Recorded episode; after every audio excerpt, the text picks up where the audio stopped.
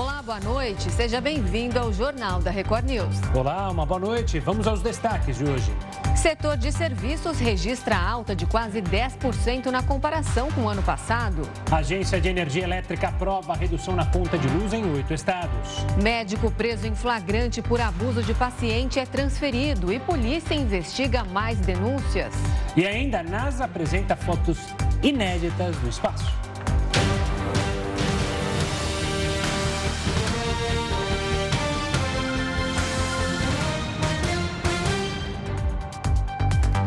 Câmara dos Deputados aprovou agora há pouco, em primeiro turno, a PEC dos benefícios. A proposta inclui aumento do Auxílio Brasil de 400 para 600 reais e cria também um voucher para caminhoneiros e taxistas. Os benefícios devem ser pagos até dezembro. O custo estimado é de 41 bilhões de reais.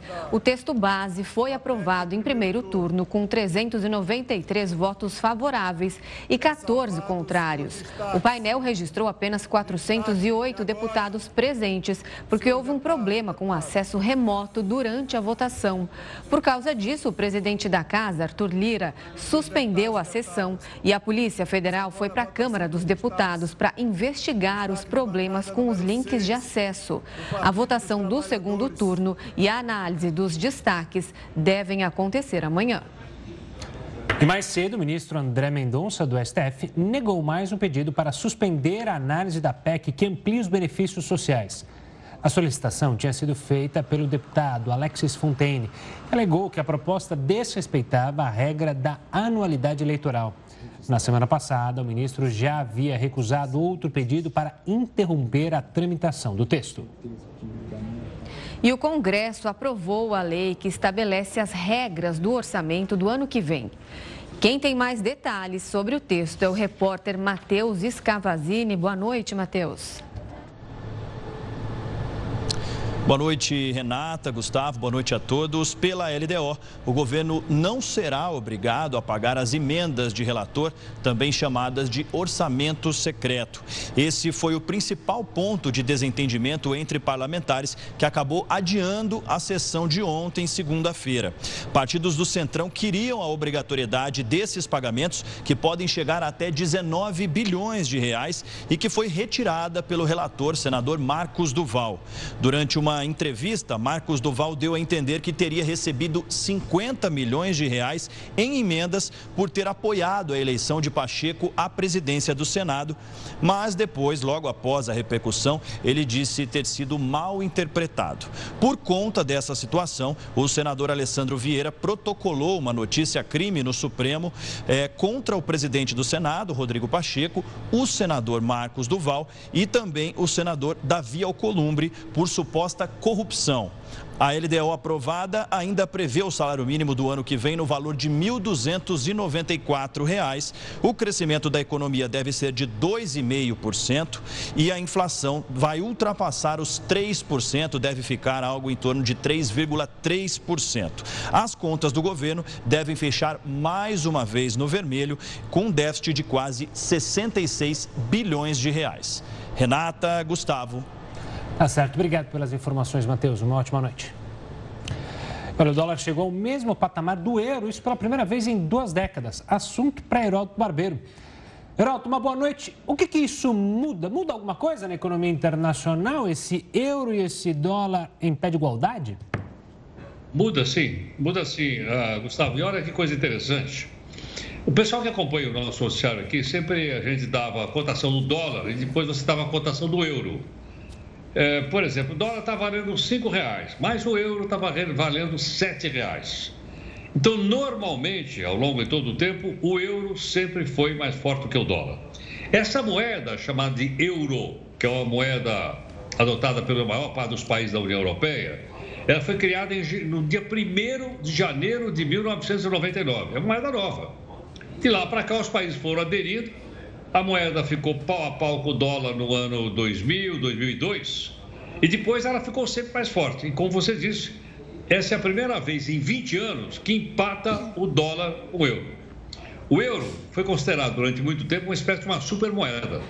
Por exemplo, com o euro você comprava um dólar e meio. Então ficava barato para o europeu e passar férias nos Estados Unidos. A moeda dele é mais forte, assim como os americanos têm a moeda mais forte. É, é, é barato para eles, por exemplo, passar férias no Brasil. Imagine, com o dólar eles compram 5 reais ou 5 reais e 40 centavos, foi quanto fechou o pregão de hoje. Mas a questão é o seguinte, questão interessantíssima, é que essa paridade um a um, ela tem efeitos positivos e negativos. Quais são os negativos? A Europa está passando por uma recessão. Entre elas, problema do gás, a guerra da Ucrânia, a pressão feita em cima da Rússia e o euro foi ficando cada vez mais fraco. Agora, do outro lado, tem a parte boa para os países europeus. Qual é? Com o euro mais fraco, os produtos vendidos pelos europeus ficam mais baratos. Então, por exemplo, você vai comprar um carro Volkswagen fabricado na Alemanha, ele fica mais barato porque o euro está mais barato no mercado mundial. Então, com isso, eles têm chance de vender mais, de competir mais, de colocar seus produtos no mercado mundial de uma maneira muito mais rápida. Mas é importante também a gente lembrar o seguinte: é, é importante lembrar que é, essas flutuações elas vão e voltam, vão e voltam, vão e voltam. Então, assim como hoje tem paridade, ou seja, está empatado um a um, um dólar vale para um euro, a pergunta é o seguinte: então posso considerar hoje o dólar a moeda mais forte do mundo? Pode. Mas é, a gente falou tanto que o dólar estava enfraquecendo, pois é. Mas a economia ela vira rapidamente. E muita gente no mundo, muito investidor no mundo, ele quando viu essa crise na Europa, guerra, recessão, etc., ele pegou a sua grana e foi para os Estados Unidos. Com isso, o dólar foi ficando cada vez mais forte. E mais, sendo moeda mais forte, outras moedas do mundo também se enfraqueceram. O real, por exemplo, enfraqueceu. Né? Ele está custando mais de cinco reais. Mas outros países aqui da América Latina, entre eles a Colômbia, o Equador, o Peru e principalmente a Argentina, perderam muito mais. As suas moedas ficaram muito mais fracas em relação ao dólar. Sem falar, logicamente, na Rússia, que por causa da guerra, um rublo, que é uma moeda da Rússia, perdeu muito e um dólar lá está valendo aproximadamente 122 rublos. Portanto, nessas idas e vindas, alguém ganha, alguém perde. Nesse momento, quem ganha é a moeda americana e quem perde é a moeda europeia chamada de euro. E nossa, eu não estou ganhando nada. Eu queria era ganhar o dólar, o euro, mas por enquanto nada, nada. Mas só mais um detalhezinho. Os brasileiros, por exemplo, agora, eles vão viajar para a Europa, não vai ser tão caro. Porque o cidadão ia viajar para a Europa, ia comprar um euro, custava mais do que um dólar. Então, você comprava um café numa cidade europeia, custava uma grana alta. Agora está custando o mesmo, o mesmo cafezinho que você comprar em Miami. Hoje você pode comprar pelo mesmo preço em Lisboa, em Paris, em Milão, em Roma e aquelas cidades, Gustavo, que você vive passando por lá. tá aí, tá aí o lado poliana de Heroto Barbeiro, vendo as coisas positivas. Boa, Gabi, a gente volta a se falar mais tarde, combinado? Combinado. E os planos de saúde não podem mais impor limites no número de consultas com psicólogos e fisioterapeutas. O Brasil tem quase 47 milhões de clientes de convênios médicos. Muitos precisam de tratamentos específicos, mas nem sempre conseguem terminá-los porque os planos de saúde limitam o número de consultas. No caso do acompanhamento com o psicólogo, por exemplo, o limite era de 12 sessões. Para continuar o tratamento, era necessário pagar por consultas particulares.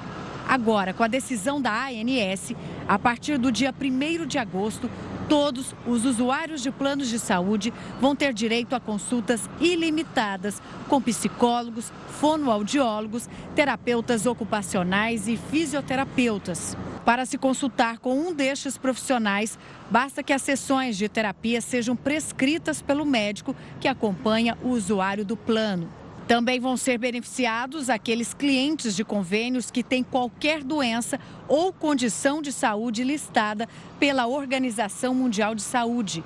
Isso inclui pessoas com paralisia cerebral, síndrome de Down e esquizofrenia. Em nota, a Associação Brasileira de Planos de Saúde disse que compreende a iniciativa da ANS, mas afirma que o principal ponto de atenção para as incorporações de novas tecnologias é que seja feito de maneira racional, respeitando a segurança clínica dos pacientes e a sustentabilidade do sistema de saúde.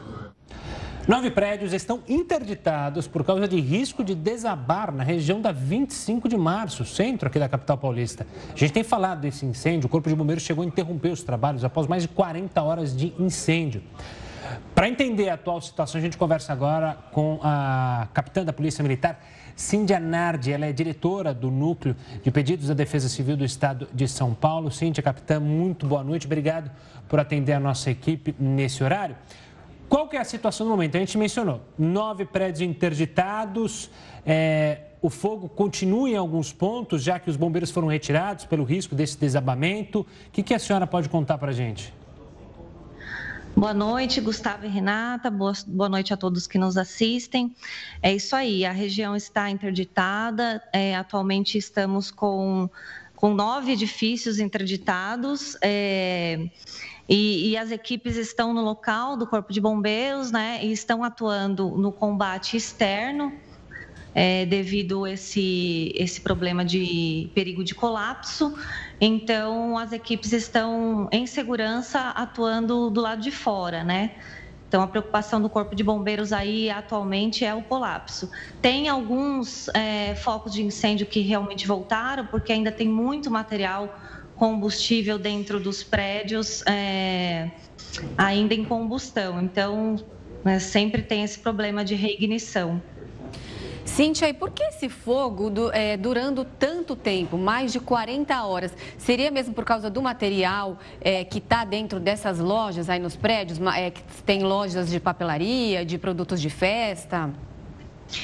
É, exatamente. A gente chama isso de carga incêndio, né? A carga incêndio desses, desses prédios comerciais, devido aí os, os depósitos de materiais, ela é muito alta a carga incêndio. Então, o material vai queimando em superfície e é bastante complicado da água penetrar esses nesses materiais. Então, é por isso que demora bastante o combate e o rescaldo. Cintia, como é no prédio comercial, imagino que existam regras. É, vocês já conseguem dizer se ele estava em situação irregular e o quão irregular, caso ele não estivesse regular, ele estava? Porque imagino que precisariam ter, justamente como a senhora mencionou, é, um material ali que era perigoso, porque extremamente inflamável, deveria ter um controle maior sobre um possível risco é, de incêndio, não?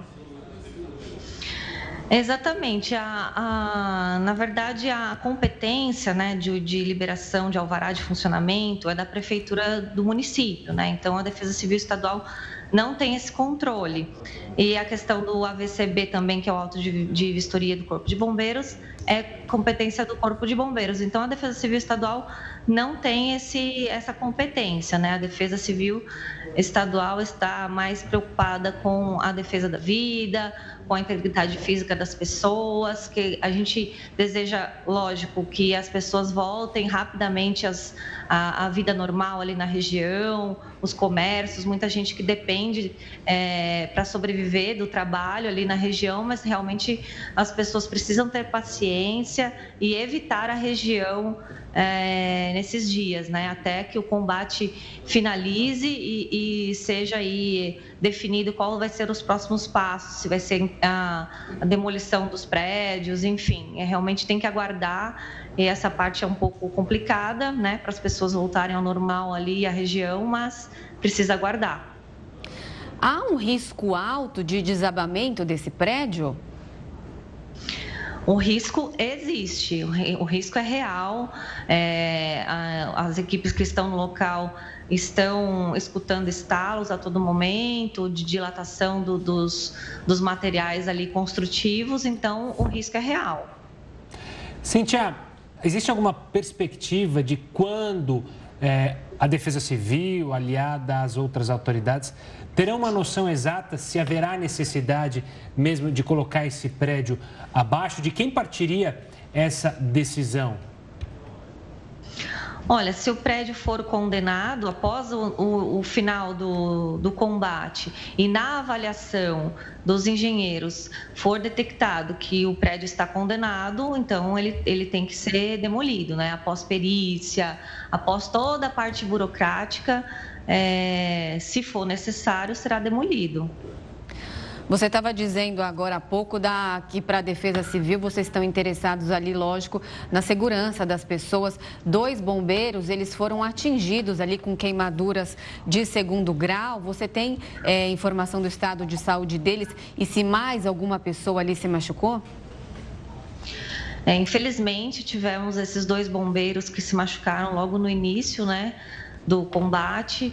É, eles estão no Hospital do Tatuapé, onde é o, o hospital referência aí de queimados, né?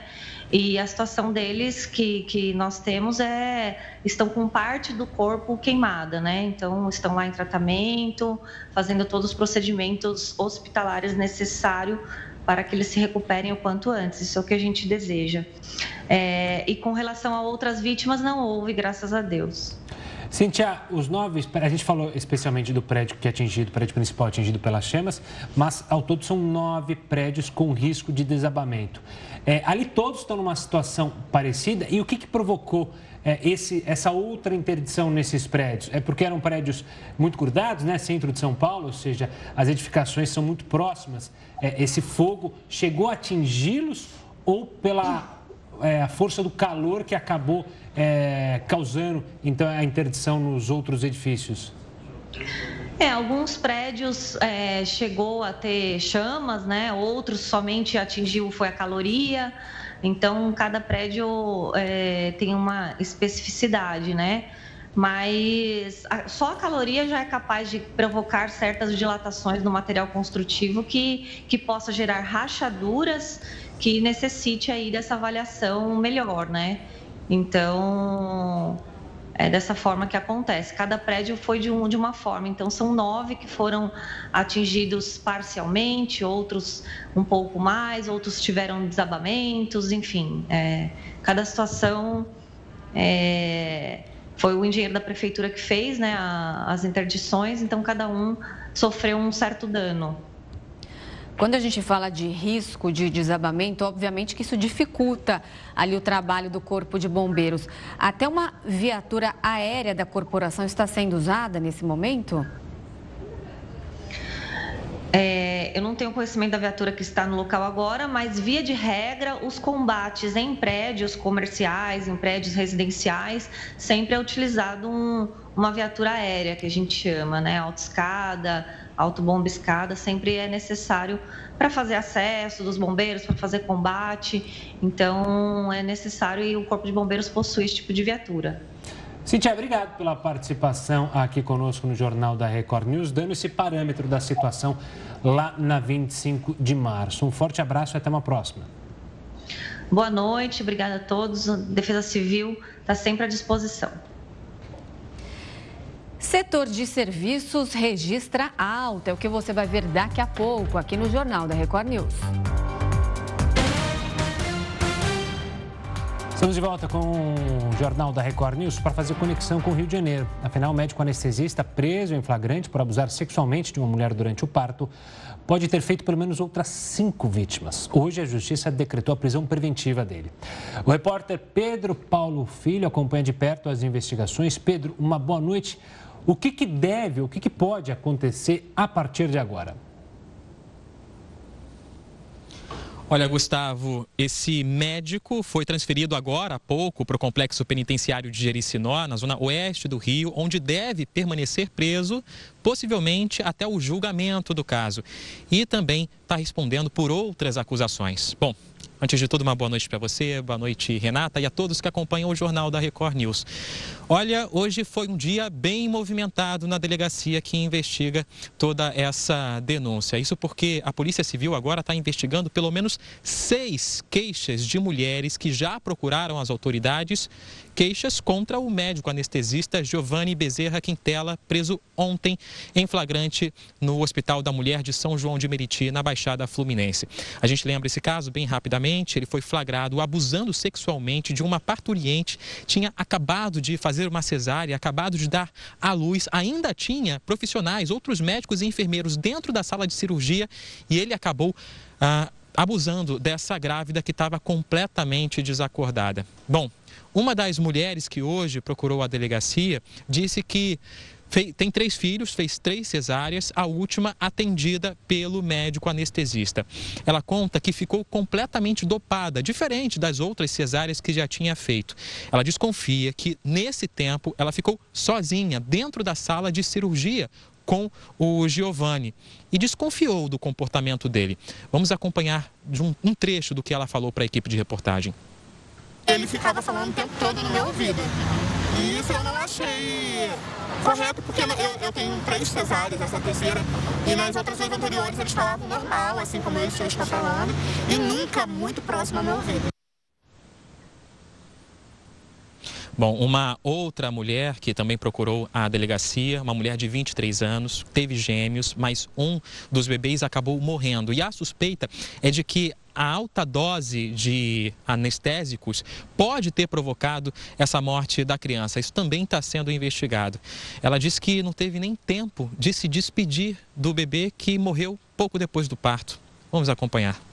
Eu não consegui ter o privilégio de pegar meu filho porque eu estava tapada. Entendeu? Eu acabei dormindo e não consegui pegar meu filho uma, vez, uma última vez no colo.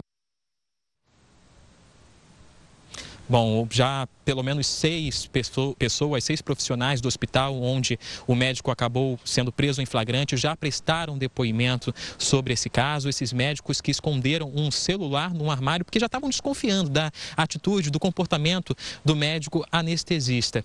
A delegada responsável pelas investigações falou um pouco sobre o que esses profissionais contaram em depoimento. Vamos ver. Os médicos, os médicos que estavam presentes na cirurgia, em centro cirúrgico, não perceberam nenhum ato da execução do crime, mas disseram que a sedação que as vítimas, a que as vítimas eram submetidas não é comum. Então é óbvio que eventualmente pode ter havido é, ações de, que, que, que consistam em violência, violência obstétrica. Bom, a, o hospital onde o médico foi preso, diz que está investigando também esse caso internamente, abriu um procedimento interno. O Sindicato dos Médicos do Rio de Janeiro ainda não se manifestou sobre essa atuação, quase 48 horas depois dessa denúncia vir à tona. Já o Conselho Regional de Medicina informou que afastou o profissional de suas funções e que abriu um processo que pode resultar na perda do direito de exercer a função. Bom, ontem um escritório de advocacia que iria defender o médico anestesista desistiu e desejou sorte para ele. Nós ainda não conseguimos contato com a nova defesa de Giovanni Bezerra Quintela. E eu me despeço de vocês com uma informação que chamou a atenção ainda ontem de toda a nossa reportagem. Ah, no início do dia, um dos perfis dele nas redes sociais tinha 230, cerca de 230 seguidores. Apesar de tudo isso que veio à tona, no fim do dia, esse perfil foi desativado, foi bloqueado, mas já tinha mais de 10 mil seguidores. Pessoas que procuraram na internet e queriam seguir esse médico anestesista depois de todas as denúncias. Renata e Gustavo. Tá difícil. Tá obrigada, difícil. obrigada, viu, Pedro Paulo, por essas informações sobre esse caso estarrecedor, né, que chocou o Brasil. Muito obrigada, uma boa noite para você. Bom, e o volume de serviços prestados no Brasil cresceu novamente. Em maio, a alta é de quase 1%. De acordo com o IBGE, o volume de serviços prestados no país cresceu 0,9% em maio, na comparação com abril. Assim, o setor atinge um nível 8% acima do período antes da pandemia. Os serviços representam 70% do PIB. Na comparação com o mesmo mês do ano passado, o segmento de serviços avançou mais de 9%. Entre os serviços que mais se destacaram está o setor de transporte e o de informação e comunicação. As empresas do setor de comunicação avançaram principalmente por causa do desenvolvimento de aplicativos e de ferramentas de busca na internet. Os outros aumentos foram registrados em serviços profissionais, administrativos e serviços prestados à família. A Prefeitura de São Paulo proibiu a distribuição de canudos plásticos na cidade. Assunto para Heroto Barbeiro. HB, os comerciantes terão que mudar os hábitos e distribuir canudos biodegradáveis. Isso já está mudando já há algum tempo, né? Os clientes já pedem por isso, né? Perfeito. Agora, Gustavo, você lembra de uma imagem que a gente já mostrou aqui no jornal de uma tartaruga que tinha um canudo plástico preso no nariz, lembra ou não? Sim. Aquilo foi uma coisa terrorizante, a gente mostrou e aquilo ajudou, inclusive, a mexer com a, com a, com a decisão. Mas sabe o que, que chama atenção? Essa lei que proíbe o canudo plástico, isso que a gente está vendo aí, ela é de 2019. Ué, mas ela não estava funcionando? Não. Por que não? Porque faltava regulamentação. Olha que coisa inacreditável. A Prefeitura de São Paulo levou três anos, três anos, vou repetir, para proibir o canudinho quando a lei já tinha sido aprovada na Câmara Municipal e sancionada pelo prefeito da época. Por que isso? Porque, logicamente, a gente sabe também que os bares, restaurantes, etc, etc, eles têm um lobby muito forte. E eles foram, então, segurando e botando na gaveta. Ficou na gaveta durante três anos. Agora, finalmente, ela foi regulamentada. E o que ela disse? Assim, primeiro, não pode mais distribuir o canudinho plástico.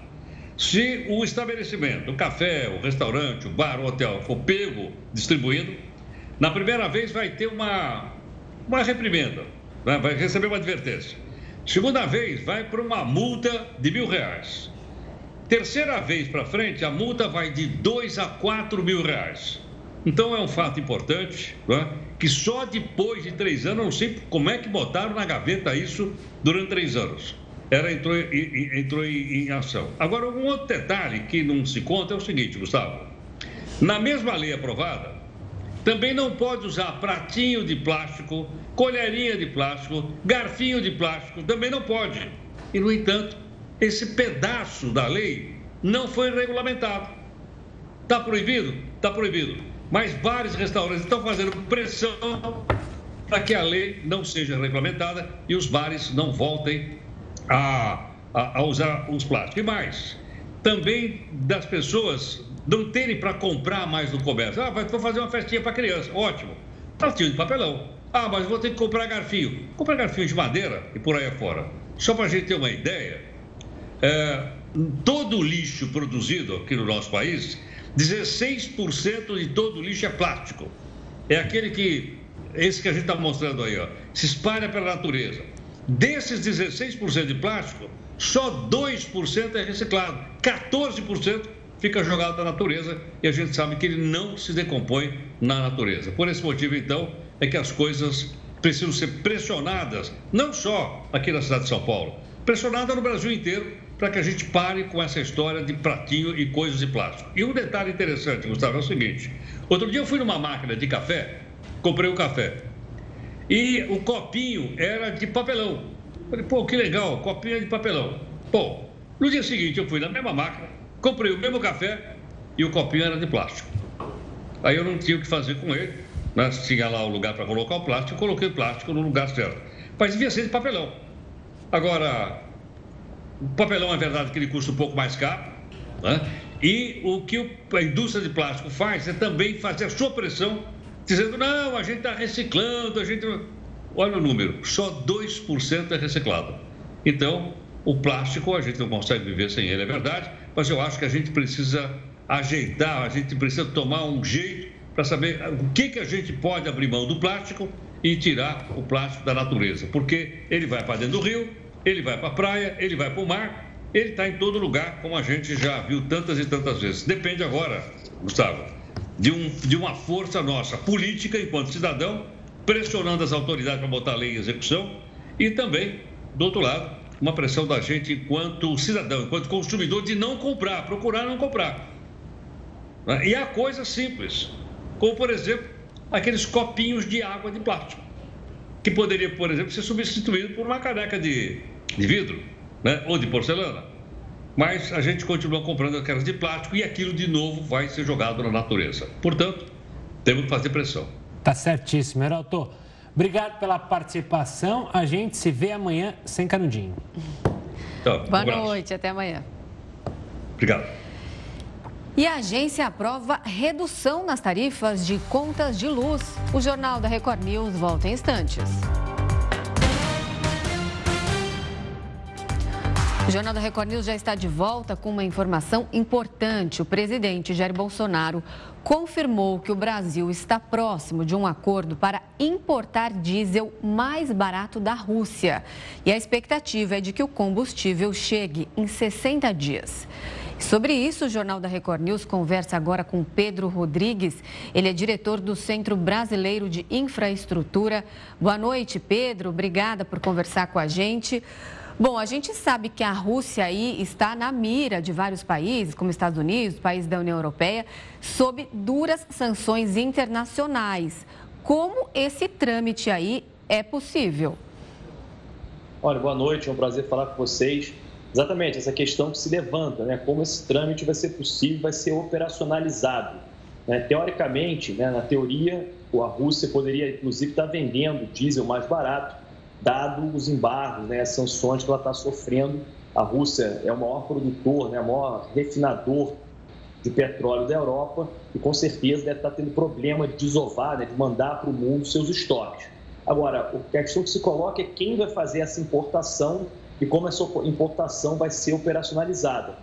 Vale a gente lembrar, como você colocou, que a Rússia sofre hoje inúmeros embargos comerciais, né, inclusive embargos financeiros, então, que empresa privada, né, qual empresa vai fazer essa importação, correndo inclusive risco de sanção em outros países, né, pelo mercado internacional, países como os Estados Unidos, outros países da Europa, podem fazer sanção a essa empresa. E outra questão difícil é como vai se operacionalizar o pagamento. Né? Hoje a Rússia tem sanções financeiras, né? o SWIFT dos bancos russos estão todos bloqueados no mercado internacional. Determinados produtos a Rússia só está aceitando pagamento em rublos. Então, apesar do anúncio né, de ter um combustível mais barato, uma opção de diesel mais barato, resta saber como essa operação vai ser operacionalizada. E Pedro, me diz uma coisa, uma boa noite da minha parte. É, mesmo sendo uma empresa privada que possa fazer essa operação, o país, o Brasil, ele pode sofrer algum tipo de sanção ou pressão da comunidade internacional mesmo não participando diretamente do negócio? Olha, sem dúvida, né? Hoje você está vendo todos os países estão se articulando né, para que esse tipo de comércio com a Rússia seja, seja impedido, né? Para tentar levar o presidente Putin a um, a um, a um certo checkmate para ele não conseguir financiar a guerra. Determinados países, vale a gente lembrar aqui, continuam fazendo comércio com a Rússia em razão da impossibilidade de outras fontes, né, outras formas desse produto. Né? A Europa continua importando gás natural, porque não tem gás natural de outro lugar. O Brasil e outros países continuam importando fertilizante, mas vale a gente saber, né, se isso for operacionalizado, que tipo de sanção o Brasil pode ter de outros países, né, e principalmente a empresa que vai fazer essa importação. As empresas de petróleo, geralmente, elas negociam combustível, produtos com todos os países do mundo, empresas de todos esses países. Né. Então, a gente não, é, não seria anormal a gente vê uma empresa negociando com a Rússia nesse momento e sofrendo sanção de países que estão tentando, como eu coloquei, pressionar o presidente Putin em Moscou a não ter esse tipo de comércio, levando aí uma, uma dificuldade da Rússia em financiar e continuar com essa guerra com a Ucrânia. Pedro, o ministro de Minas e Energia, Adolfo Saxida, é, disse que o Brasil tem estoque para mais 50 dias apenas de diesel. E aí parece aí que o presidente Jair Bolsonaro está bem confiante nesse negócio, dizendo que em até 60 dias, então daria ali meio que certo dessa chegada do diesel. Se não houver essa, essa compra por parte do Brasil na Rússia, o que, que pode acontecer? Olha, o diesel, né, apesar do Brasil ter 50 dias de estoque, o diesel é um produto que é cotado e vendido no mercado internacional. Não existe falta de diesel no mercado internacional. O que existe, sim, é um problema que, que tem levado ao aumento de preço do diesel. Né? Mas, apesar do aumento de preço, existe o produto. Então, mesmo que os estoques durem 50 dias ou até menos, pagando mais caro, né, as distribuidoras, os importadores né, vão conseguir ter acesso a esse produto diesel. Então, eu não vejo como um risco de desabastecimento caso a gente não consiga, né, caso essa tentativa do presidente não seja bem sucedida. Não existe só a Rússia no mercado internacional nesse momento vendendo diesel. Como eu coloquei, existe um mercado inteiro né, do mundo todo também com essa possibilidade de venda de diesel. E Pedro, me diz uma coisa, essa atitude aí de comprar o diesel da Rússia Em partes, ele serviria para repor os estoques, mas ele poderia baratear o diesel vendido aqui no Brasil, já que ele viria mais barato? Ou você acha que, até por causa da dificuldade em trazer o nível necessário é, para toda a demanda, afinal, o Brasil é movido pelos caminhões, essa diminuição do preço não chegaria para as bombas? Olha, é, a questão é como, é uma questão que se coloca agora, como essa operação vai ser realizada. Né? Se uma empresa privada for importar diesel da Rússia mais barato, a gente não tem garantia de que esse diesel vai ser vendido aqui mais barato, dado, como eu coloquei, que o preço do diesel é dado pelo mercado internacional. Então, se um agente consegue um produto mais barato, ele pode aumentar a margem de lucro dele, mas não necessariamente repassar toda essa margem para o consumidor que vai chegar no final do dia na bomba. Agora, eu não sei como que o presidente está tentando né, é, é, fazer esse tipo de, de, de mecanismo. Né? Se a Petrobras vai ser importadora, se o próprio governo brasileiro vai importar o diesel e vender aqui dentro para os agentes mais barato. Então, eu acho que tem muitas, muitas, muitas interrogações que precisam ser respondidas. Agora, como você colocou, você conseguir atender o mercado brasileiro, que é o sétimo maior do mundo, né, com volume tal de óleo diesel que a gente consiga afirmar que vai baratear o preço, isso é um desafio muito difícil. Agora, com essa redução do ICMS, o etanol e a gasolina tiveram uma redução até considerável nas bombas. E é, os motoristas estão reclamando da redução do diesel, que foi apenas 5 centavos por litro, sendo que estavam esperados 13 centavos. Por que essa redução pequena? Olha, a gente tem que entender que o fator impostos, né, como o ICMS, é um dos fatores né, na composição de preço dos combustíveis. A gasolina, por exemplo, tinha estados no Brasil, como o caso do Rio de Janeiro, que cobrava 34% de ICMS. ICMS reduzido para 18% e outros estados sucessivamente. Em alguns estados, o diesel já tinha o ICMS mais reduzido. Só que, fora isso, como eu coloquei, a gente está vivendo no mundo um problema de falta de diesel, né? E a falta de diesel não é que não tenha diesel, é que o preço do diesel está mais caro. É, o preço do diesel está se descolando do preço do petróleo, em razão de estoques que a Europa está fazendo e outros países. Então não adianta, muitas vezes, a gente ter a redução da carga tributária se o preço da commodity, né, o preço do óleo diesel está subindo. Né? Então, quando a gente reduz um percentual da variável de custo do combustível, como o ICMS, mas outra variável de custo, que é o preço do produto, continua subindo, é isso que explica a gente não ter uma redução tão grande como a gente está tendo na gasolina e no etanol, dado que o preço do diesel está caro não só no Brasil, mas no mundo inteiro. Pedro Rodrigues, obrigado pela participação aqui conosco, nos explicando então essa possível negociação com os russos para trazer diesel ao país. Um forte abraço e até uma próxima. Obrigado, é um prazer falar com vocês, estou sempre à disposição. Bom, vamos falar de energia, porque a Agência Nacional de Energia Elétrica autorizou nesta terça-feira a redução no valor das tarifas de 10 distribuidoras em oito estados. Os descontos vão até 5% e devem ser aplicados a partir desta quarta-feira para clientes de empresas de energia que atendem São Paulo, Rio de Janeiro, Paraíba, Pernambuco, Sergipe, Rio Grande do Norte, Bahia e Ceará. A medida foi definida em uma lei sancionada em junho que previa justamente a devolução de impostos cobrados a mais nas contas de luz em 2021. As diminuições aliviam o impacto dos reajustes adotados por essas distribuidoras no início do ano. Entre fevereiro e maio, as empresas anunciaram uma alta entre 7% e 24% no preço das tarifas de luz. E a gente volta a falar sobre o incêndio que atinge a região da 25 de março em São Paulo. Os bombeiros interromperam os trabalhos de combate ao incêndio no prédio, após uma nova avaliação apontar risco de desabamento. Quem está lá é o repórter Tiago Gardinali, que atualiza todas as informações para a gente ao vivo. Boa noite, Tiago. Olá, Renata. Boa noite a você, o Gustavo, a todos que acompanham o JR News. Continuamos aqui na área da 25 de março, zona central de São Paulo, acompanhando o trabalho dos homens do Corpo de Bombeiros, o incêndio que teve início na noite do último domingo. Nesse momento, fase de rescaldo, porém, alguns focos do incêndio que ainda persistem. Vamos ver agora os detalhes das imagens do Alexandre Borba deste prédio de oito andares, totalmente condenado. Na parte de dentro é possível observar observar alguns focos de incêndio que ainda continuam. Hoje, durante o dia, os bombeiros usaram drones para a captação de imagens e a verificação de diversas rachaduras na estrutura do prédio. Por volta da hora do almoço, foram ouvidos alguns estalos na edificação.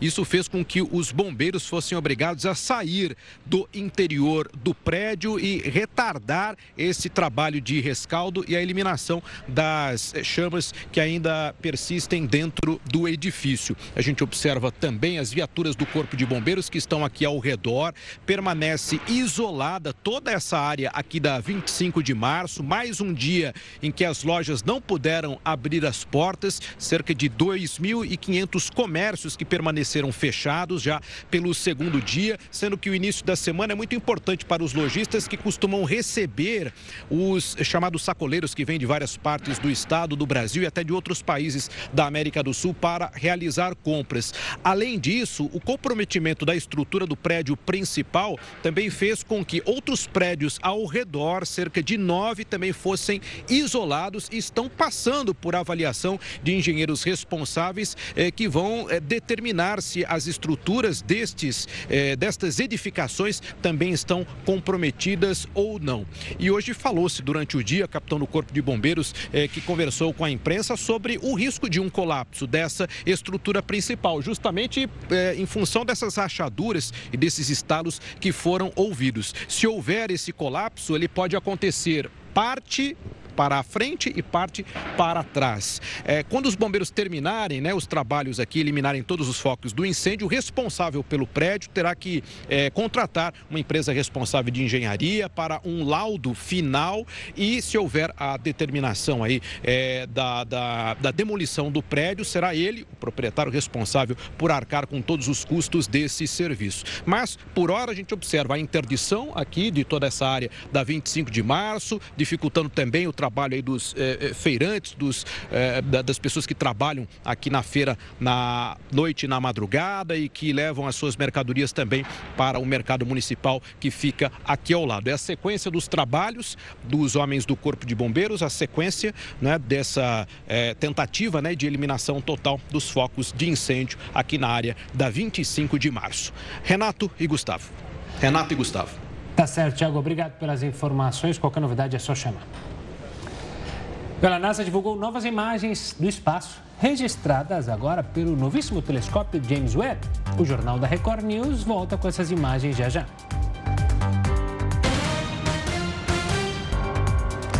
O funeral de Shinzo Abe foi realizado nesta terça-feira. A correspondente Silvia Kikuchi está na capital japonesa e traz mais informações.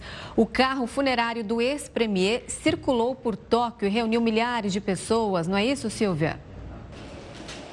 Olá, Renata, Gustavo. Isso mesmo. Depois da cerimônia de funeral num templo aqui da capital, o corpo de Shinzo Abe passou pela sede do partido e o parlamento japonês antes de chegar ao crematório, sempre acompanhado de uma multidão emocionada. Cerca de mil figuras da política internacional estiveram presentes na despedida, entre eles o secretário de Estado dos Estados Unidos, Anthony Blinken, e o vice-chanceler russo, Vladimirovich Morgulov. A Agência Nacional de Polícia pediu publicamente desculpas pela falha no esquema sistema de proteção. Volto com vocês, Renata, Gustavo. Obrigada pelas informações. Agora, olha só, uma prisão injusta não deixou um pai conhecer uma filha por cinco anos. Fernando foi condenado sem saber que era processado. Na inocência de criança, a menina nem imagina que o pai, com quem ela conversou pela primeira vez há apenas um mês, vive a menos de 40 quilômetros de distância. Ela tem quatro anos e conheceu Fernando Lacerda num dia de visita, dentro do presídio. Quando ele foi levado pela polícia, a esposa Emily estava no sétimo mês de gestação. Ele foi preso no dia do chá de bebê da minha filha, um dia de festa. Seria, né? Era para ser um dia de festa, um dia de alegria, o um dia de celebrar a espera da minha filha. Eu planejei durante sete meses esse dia. e não deu certo. Estragou o sonho da gente. A filha acha que Fernando, preso há quase cinco anos, mora longe por motivo de trabalho, mas vive perguntando pelo pai. E o que mais me matou esses dias foi eu receber um recado da escola. E ela não tem uma foto com ele. A família fez então várias montagens de fotos da filha com o pai. Aqui, num parque de diversões, na saída de uma festa, no aniversário dela. São memórias que a menina nunca vai ter ao lado de Fernando. Lembranças levadas por uma prisão injusta. Ela não tem memória com o pai. Ela não tem um passeio no shopping, ela não sabe o que é passear num parque com o pai. Fernando foi condenado depois de uma testemunha dizer que o reconhecia por meio de uma foto em preto e branco. Ele foi apontado como assaltante de um condomínio em 2011. No dia do crime, ele trabalhava como repositor de produtos numa grande rede de lojas em São Paulo. Como nunca foi intimado pela justiça, o julgamento aconteceu sem a presença de Fernando como réu e sem a possibilidade de defesa. A condenação foi de mais de 18 anos. Fernando foi preso na porta de casa, sem nem saber que havia sido condenado. Há cinco anos, a família luta para provar a inocência dele. Os pais de Fernando chegaram a procurar a testemunha que o apontou como suposto assaltante e levaram várias fotos do filho tiradas na época do crime. A testemunha ainda disse que o assaltante tinha sido baleado. Fernando jamais teve algum ferimento por tiro. Inclusive, acho que ele levou até um tiro na época, esse rapaz. Tava de camisa listrada, tava aqui. Falecimento, ele comigo, não tem nada a ver com isso. A defesa de Fernando vai anexar esse vídeo no pedido de revisão criminal para tirá-lo da cadeia. A própria jurisprudência do Tribunal de Estado de São Paulo diz que é preferível absolver um culpado do que condenar um inocente, que é o que tem ocorrido no caso do Fernando. Para esta advogada, presidente da Comissão de Política Criminal e Penitenciária da OAB de São Paulo, uma identificação equivocada logo após o crime por uma vítima ou testemunha pode prejudicar todo o processo. Quando o, o, policial mostra a foto, ela vai querer comparar aquela imagem na cabeça com a imagem que o policial está mostrando. E se tem alguma semelhança, mesmo que não tenha, ela já é influenciada. Em 2021, o Supremo anulou uma condenação baseada apenas no reconhecimento fotográfico. Essa decisão de uma corte superior pode ajudar no caso de Fernando e de outras pessoas presas injustamente. Precisa efetivamente olhar para isso com coragem e seriedade, porque é algo que tem acontecido com muita frequência e que causa danos irreparáveis para as pessoas que sofrem uma punição injusta ou ilegal. Eu peço justiça, eu peço que tire ele e que traga ele para casa. Ele não merece estar lá naquele lugar. Ele nunca praticou nada de errado. E olha, a NASA liberou novas imagens registradas pelo telescópio James Webb. A tecnologia consegue captar astros e fenômenos a distâncias nunca antes vistas pela humanidade. A Agência Espacial Norte-Americana apresentou nesta terça-feira um espectro detalhado do WASP-96b, um planeta que fica fora do sistema solar. Assim como a Terra, ele orbita uma estrela, mas apresenta temperaturas superiores a 500 graus Celsius. Os novos registros do James Webb mostram a presença de vapor de água e nuvens, o que fornece à comunidade científica informações sobre a formação da atmosfera em exoplanetas. A NASA também publicou imagens da nebulosa do Anel Sul. Esse tipo de formação é um conjunto de nuvens de gás e poeiras liberadas por estrelas que morrem. O Anel Sul não foi a única nebulosa fotografada. A agência capturou ainda um quadro do fenômeno Carina, que revela as primeiras fases da formação estelar. Ela fica a uma distância de aproximadamente 7.600 anos-luz. A agência espacial ainda liberou imagens de um agrupamento de cinco galáxias, chamado de Quinteto de Stefan. O conjunto é o maior cenário registrado pelo James Webb até agora. Na segunda-feira, o presidente dos Estados Unidos, Joe Biden, já havia revelado uma prévia das recentes descobertas da NASA. Foi divulgado um quadro que reúne diversas galáxias. Lançado em dezembro do ano passado, o telescópio James Webb é o sucessor do Hubble. E as novas imagens liberadas representam uma nova fase da exploração espacial. O Jornal da Record News fica por aqui. Muito obrigada pela companhia. E uma ótima noite. Fique bem acompanhado com News às 10 e a Risa Castro. Até amanhã.